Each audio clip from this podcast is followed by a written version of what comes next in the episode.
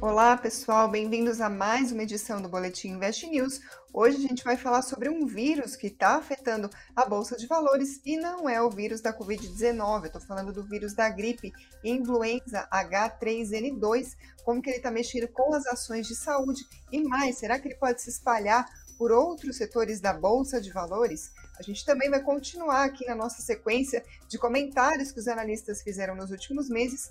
Hoje o assunto são as ações das aéreas e de turismo, Azul, Gol e CVC, o que, que o Murilo esperava e o que, que aconteceu com essas ações, além, claro, de outras notícias que mexeram com o mercado financeiro. A gente vai falar de dólar e Ibovespa nessa semana. E para comentar todos esses assuntos, Murilo Breder, analista da Nuinvest, está aqui comigo hoje. Bem-vindo, Murilo. Obrigado, Karina. Muito boa noite, investidores. E vamos lá, último pregão antes do Natal e tem novidade por aí, né? A gente separou essa série de retrospectiva, mas o mercado o mundo segue nos surpreendendo agora, além da Omicron, a questão aí do surto de gripe que impactou algumas empresas da Bolsa hoje.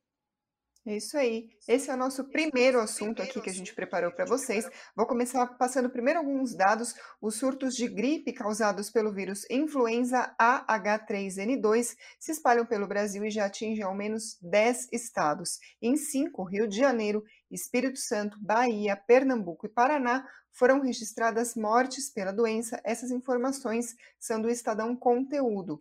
A alta da doença também foi registrada em São Paulo, Pará, Amazonas e Rondônia. Só que esses números eles podem ser maiores, eles não são exatamente precisos, porque em diversos estados tem sim mortes por gripe ou então notificação de casos de gripe, só que não é divulgado imediatamente o subtipo do vírus que causou a doença. Então fica essa dúvida no ar se é sim esse H3N2.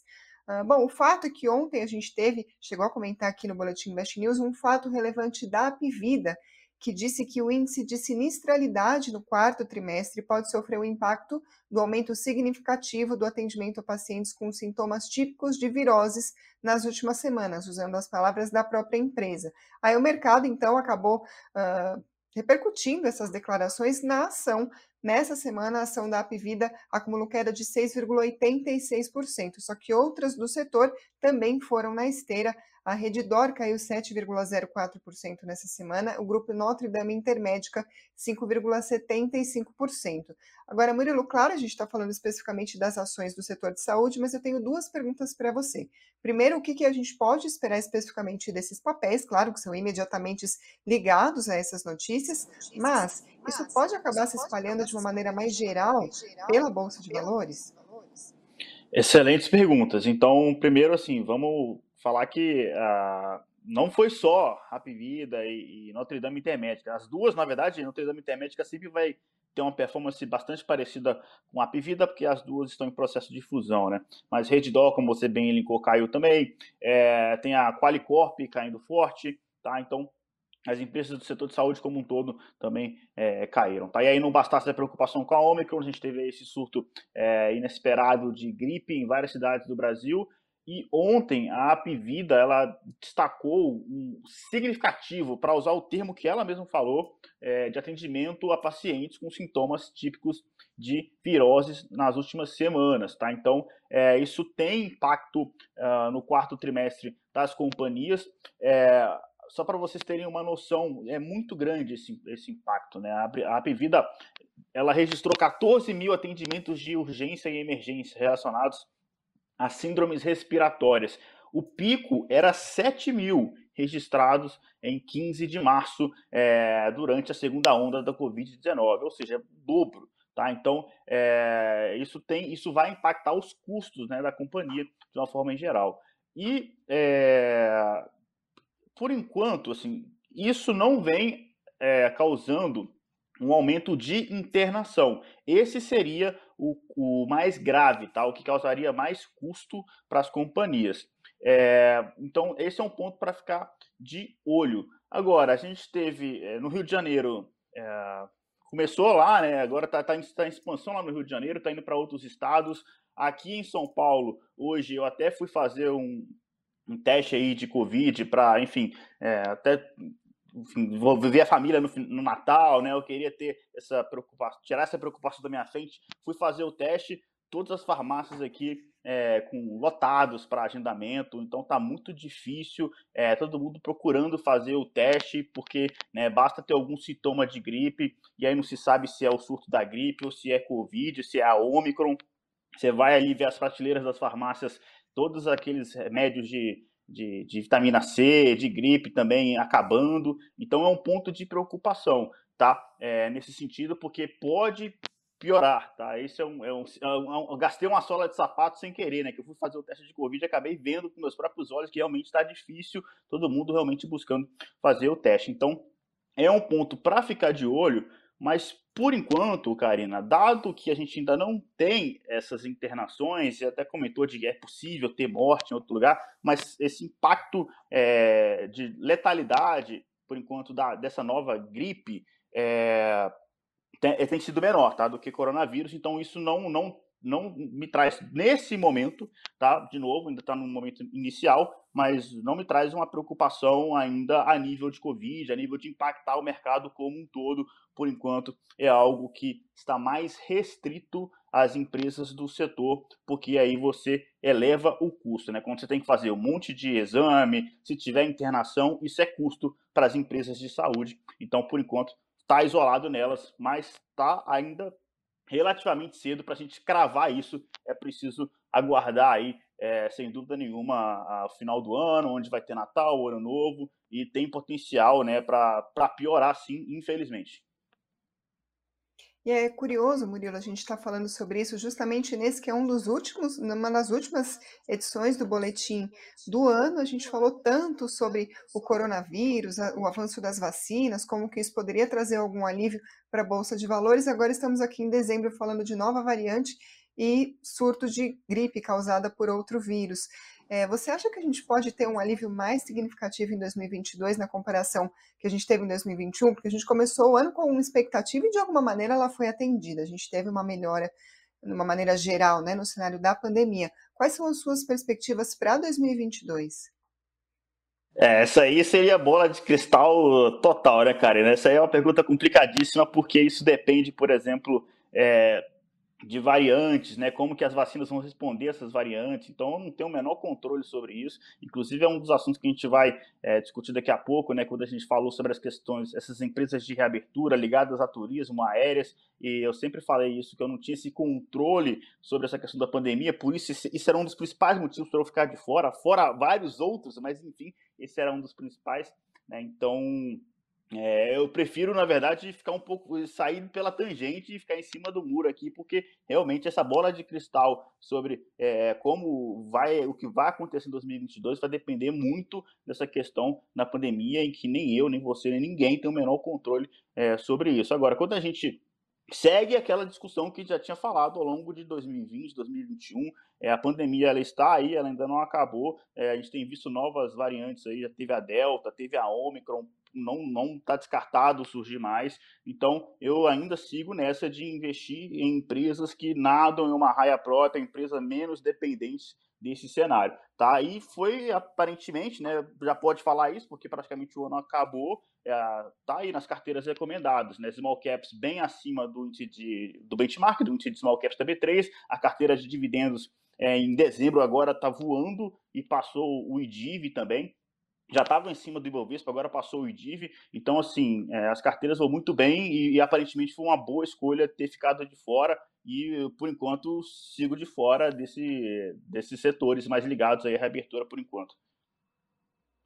Murilo, você falou que não ia me dar uma resposta, que ia ficar em cima do muro, mas no fim, acho que você me deu sim uma resposta, porque o próprio, a própria incerteza já é bastante significativa quando a gente está falando de mercado, ou seja, o tom que a gente termina 2021 ainda é estamos de olho na pandemia, nada está resolvido, também nada está, não estamos no fundo do poço, nem no pico da recuperação, estamos olhando, é isso? É, e, e, e, na, e assim, mas a, é, a gente está na frente em relação ao que estava em 2020, tá? Porque é, em 2020 a gente tinha as vacinas é, começando a serem aplicadas nos Estados Unidos e na Europa. Aqui no Brasil, nada, né? A vacina foi ser aplicada só um pouquinho para frente.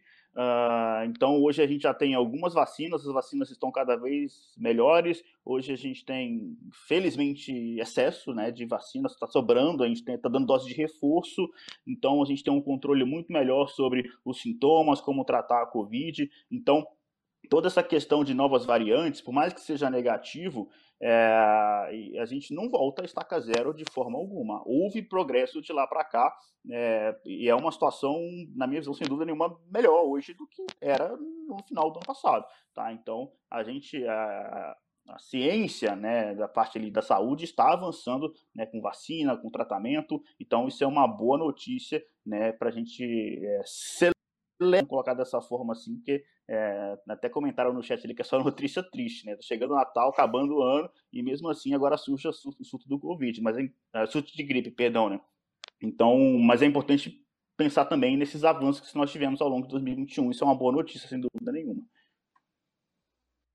Falando em notícias, vamos passar agora para o resumo das notícias que mexeram com o mercado financeiro hoje. Hoje foi dia de ficar de olho em dados macroeconômicos tanto nos Estados Unidos quanto aqui internamente no Brasil. Vou começar então com os dados lá de fora. O número de novos pedidos de auxílio-desemprego nos Estados Unidos se manteve abaixo dos níveis pré-pandemia na semana passada. É, ficaram estáveis em 205 mil, segundo o Departamento do Trabalho, em linha com o que o mercado esperava.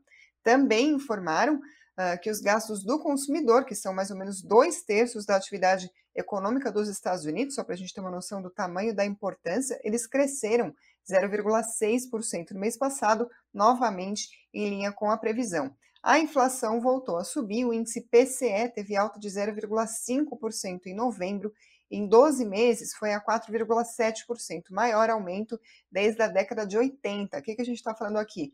Pedidos de auxílio-desemprego estáveis, gastos do consumidor subindo, inflação subindo, as coisas que o Fed fica de olho para definir o que, que vai fazer com a política monetária. Se a economia estiver dando sinais de força, se estiver parecendo que está aquecida, o mercado de trabalho se recuperando e a inflação subindo, parece aí a conjunção de fatores para subir os juros. É por isso que o mercado fica de olho tão de perto nesses dados. Mas, claro, vale a gente lembrar, segue a preocupação nos Estados Unidos com os números da pandemia. O país segue bastante afetado pelas variantes Delta e Ômicron, enquanto tenta avançar com a taxa de vacinação.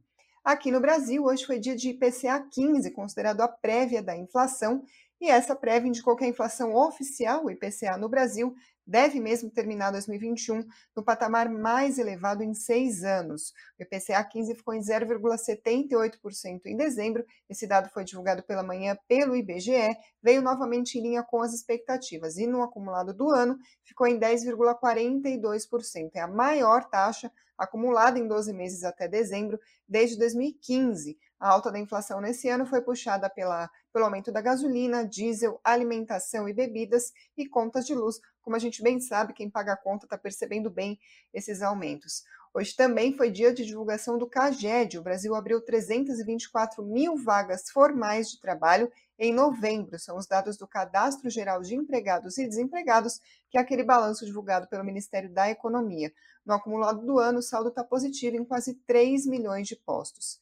Hoje o dólar ficou quase estável, caiu 0,08% a R$ 5,66, mas foi um dia bastante volátil, foi de 5,50 desculpa, 5,62 a 5,71. Tanto é que o Banco Central fez interferências duas vezes, especialmente depois que a moeda ficou acima de 5,70. Foram duas intervenções uh, com leilões de dólares à vista, totalizando 965 milhões de dólares. O que, que é isso?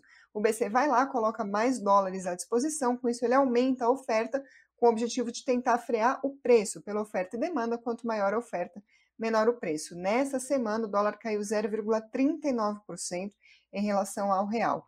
O Ibovespa hoje caiu 0,33% aos 104.891 pontos. Nessa semana caiu 2,15% no acumulado, mas caminha para terminar dezembro em alta de quase 3%. Até agora, no mês, 2,92% a alta do Ibovespa, mas nesse ano, mais de 11% de queda acumulada. Vou passar agora para os destaques entre as ações que compõem o Ibovespa, começando pelo pregão de hoje. Quem liderou as perdas do dia foi a Melius, caiu 6,34%. depois GetNet caiu 5,91, depois a Apvida, que a gente estava comentando, 4,16. Entre as maiores altas, Marfrig subiu 4,17%, Embraer 3,18% e BRF 1,98%.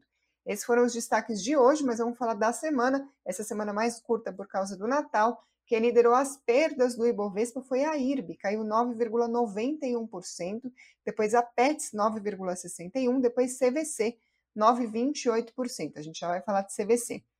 Teve também Embraer liderando as altas dessa semana, subiu 19,36%, GetNet 12,35% e Minerva 6,47%. Agora a gente vai falar sobre previsões, dando sequência aqui à nossa, à nossa retrospectiva do Boletim Invest News. Eu trago para vocês um comentário que o Murilo fez no dia 15 de julho sobre Azul, Gol e CVC. Falou que o investidor precisava ter paciência, esperar aí questão de meses ou mais para ver alguma recuperação. Olha só o que ele disse. Você tem que muito saber o que está fazendo, sabe? Não tem problema nenhum ter esse tipo de ação na carteira, mas é preciso saber que você precisa ter paciência, visão de meses, tá? No mínimo, é, não é uma semana para outra que esses ativos vão voltar. É, eu, particularmente, não tenho nenhuma dessas ações mais diretamente ligadas à reabertura no meu portfólio, porque eu já falei, já falei isso algumas vezes e vou continuar falando. Eu não gosto de investir em nada em que eu não tenha o controle. A pandemia não está no meu controle, não está no controle das empresas. É isso aí, Murilo. A gente estava de fato falando sobre isso. Vou dar ênfase na sua ênfase. É preciso meses. Estamos aqui meses depois e nada aconteceu porque a Azul continua caindo mais de 32% no ano, a Gol 26%, a CVC mais de 30. Elas tiveram de fato um ano difícil. Agora a gente estava falando sobre o cenário da pandemia de fato, a gente tem bastante incerteza, mas a pandemia está melhor agora do que no ano passado. E nem assim a gente viu uma recuperação desses papéis que foram tão afetados aí pelas restrições de funcionamento de diversas atividades. Então, gostaria de saber de você se o risco continua grande e se você continua sem nenhuma dessas ações no seu portfólio. É, a palavrinha mágica que está no meu discurso ali é meses, vírgula, no mínimo. Né? Então, é, naquela ocasião, é, não tinha ainda a questão das variantes, né? Então era bastante a, a Delta, a Ômicron é novidade. E o cenário continua ruim porque é o seguinte, né? Beleza, quando a gente olha para números de Covid e de letalidade, graças a Deus diminuiu por conta das vacinas, mas o mercado achava que é, fosse um negócio específico, vai ser 2020 um ano ruim, 2021 é, o mercado no início achava que 2021 pudesse ser um ano já de recuperação, né, foi ainda impactado, é, mas a questão é que com essas variantes, o mercado assustou e percebeu que se isso continuar acontecendo ao longo do tempo, isso vai impactar o fluxo de caixa dessas companhias para sempre. Então, assim, não, não necessariamente para sempre, mas por muito mais tempo do que se esperava. E aí fica um negócio super difícil de resolver. É, quantas variantes vão vir, enfim, o mercado começa a ficar é, com razão, né, desconfiado e atrás, um pé atrás no setor, tá? Então, é, esse que é o primeiro ponto. É, e sim, né, essa recomendação de paciência continua, é, e isso para quem realmente em tese, entende essas teses de investimento, né? Porque para quem está de fora e fica esperando aquela dica é, de algum analista, blogueiro aí, é, para para entrar nesse ativo sob aquela justificativa de já caiu demais, né, a minha visão é de que há outros ativos e setores mais interessantes nesse momento, tá? É, basta ver aí nossas carteiras recomendadas, tanto small caps como dividendos, não tem nenhum player diretamente né, ligado à reabertura é, da, da, economia. O máximo que dá para considerar algum impacto é petróleo, né? Que eu tenho Petrobras, é, a Vibra Energia, que é a SBR distribuidora, que estão nas carteiras aí de dividendos, mesmo assim, cada uma com só 5% é, de alocação, que é o menor peso da carteira, tá? O Buffett, ele tem duas frases que ele gosta de dizer. A primeira delas é que é, tem dois tipos de companhias aéreas, né? As que quebraram e as que ainda vão quebrar. E é verdade que essas companhias é, é, que, que, ele já teve companhia aérea na carteira, é, embora fosse por pouco intervalo de tempo e também com uma posição muito pequena, mas certamente não é o tipo de, não é o setor que ele mais gosta, tá? E uma outra coisa que ele gosta de falar é o seguinte: é, que um bom business é aquele que, se você colocar um, parafraseando, não é exatamente isso que ele disse, você colocar um cone no lugar do, do CEO ou do fundador, a empresa não muda nada, né? E esse não, não é o caso das companhias aéreas, já que quem está na direção dessas empresas precisa lidar com alto custo fixo, que inclusive vem aumentando recentemente, né? Porque ele é, depende do preço do petróleo, porque impacta o preço dos combustíveis e uh, o petróleo é cotizado em, em dólar, né? Que, então, assim, dólar forte também piora, aumenta o custo das companhias aéreas. E tem aquela questão da comoditização do setor, que é o seguinte, né? Você vai viajar, é, vou daqui para Belo Horizonte, por exemplo. Então, eu vou escolher o dia que eu quero viajar e eu vou pegar, assim como a maioria do, de vocês, vai pegar o voo mais barato. Né? O nível de serviço ali não diferencia tanto assim. Tá? Então tem que também se diferenciar dessa forma. Hoje não tem tanta diferenciação assim. E esses são os desafios naturais do setor. Agora imagina ter que lidar com tudo isso e ainda contar com o sucesso das vacinas, sem ter novas variantes. Não é qualquer cone que é capaz de tocar isso, né? É, tanto que recentemente a gente teve o problema da Itapemirim, tem a Latam Airlines, que recentemente também é, anunciou um plano de reestruturação para tentar sair da recuperação judicial. E, enfim, aéreas é esse o cenário, tá? Uh, a CVC também é um caso complexo, porque para início de conversa depende do sucesso das aéreas. Né? O business de CVC depende ali de uma aérea para fazer o translado.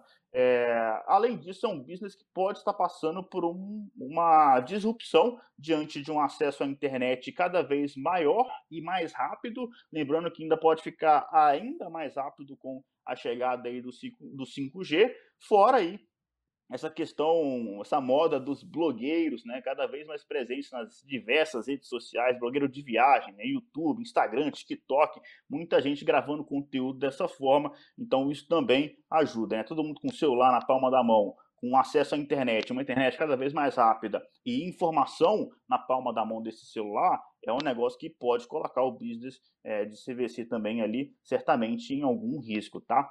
E tem também as educacionais, né, que a gente acaba deixando um pouco de fora, porque não é tão. A gente pensa sempre em aéreas e, e turismo, mas é, o setor das educacionais também dependem né, ah, dessa questão de, de, reabertura. E eu estou de fora também das educacionais, porque o futuro, na minha visão, é ainda bastante nebuloso. Né? Vai, vai voltar ao presencial? Ou alguns cursos podem ser de fato 100% EAD, né, à distância. E a qualidade do EAD vai ser a mesma ou vai cair? É, e, e, mesmo que seja híbrido, né, como é que vai ser essa. Como é que não está claro como é que é essa divisão de presencial com online? E é um setor, para fechar aqui, que ele é mais sensível à renda também. Então, já que a gente está diante de um cenário macroeconômico que caminha para se mostrar mais adverso em 2022, isso pode eventualmente aumentar a evasão desses cursos. Né? Você pega um curso EAD é, mais, menos específico, né? um curso que não é tão. Por exemplo, né?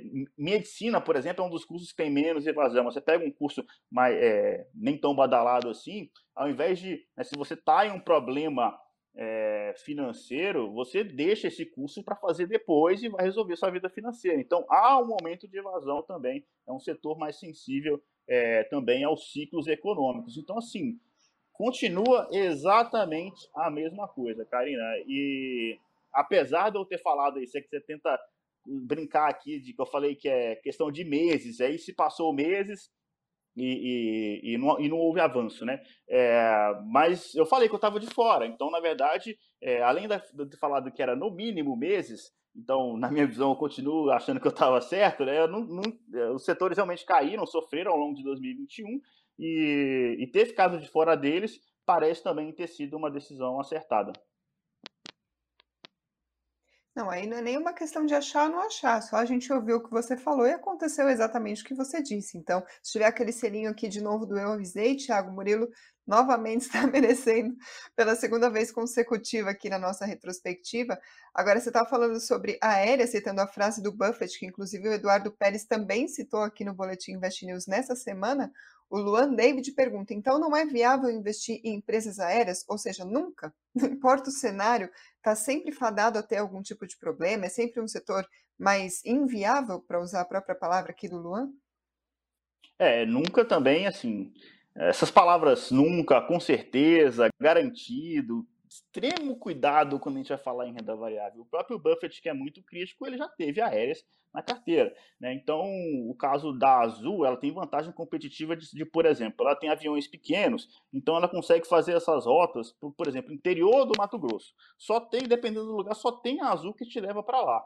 Então, esse é um ponto. Até Governador Valadares, que é a minha cidade natal, com 300 mil habitantes, mas é interior de Minas Gerais, só tem a Azul que leva para lá também. Então, há algumas vantagens competitivas desse lado. E o outro ponto interessante das aéreas é que ela é um hedge, é uma proteção natural ao petróleo. Porque se você tem uma proteção, se você tem uma posição em Petro, por exemplo, a Petro se beneficia da alta do petróleo, uh, da alta do dólar, já que o petróleo é cotizado em dólar, como eu acabei de comentar.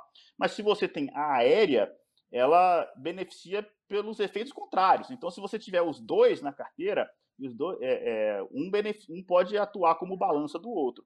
E, por fim, tem a questão de que o setor está passando por um momento de dificuldade maior e essas companhias como a Azul e Gol vêm se mostrando mais resilientes do que a média do setor. Então, em um momento em que a Azul pode é, adquirir a Latam, que é algo que já se cogitou, é, a gente pode ver aqui uma Azul ficando cada vez maior e dominando a maior parte do mercado, além dessas vantagens competitivas que ela já tem e de ser um contraponto de posições ligadas a petróleo. Então, e, esses são os pontos positivos. Então, assim, ah, nunca é, não, tá? Se, se petróleo for para baixo e dólar for para baixo, por exemplo, é algo que, que, que é, beneficia as empresas aéreas. Então você pode pegar essa questão, fora que tem uma visão mais de curto prazo, que aí sim é essa demanda reprimida.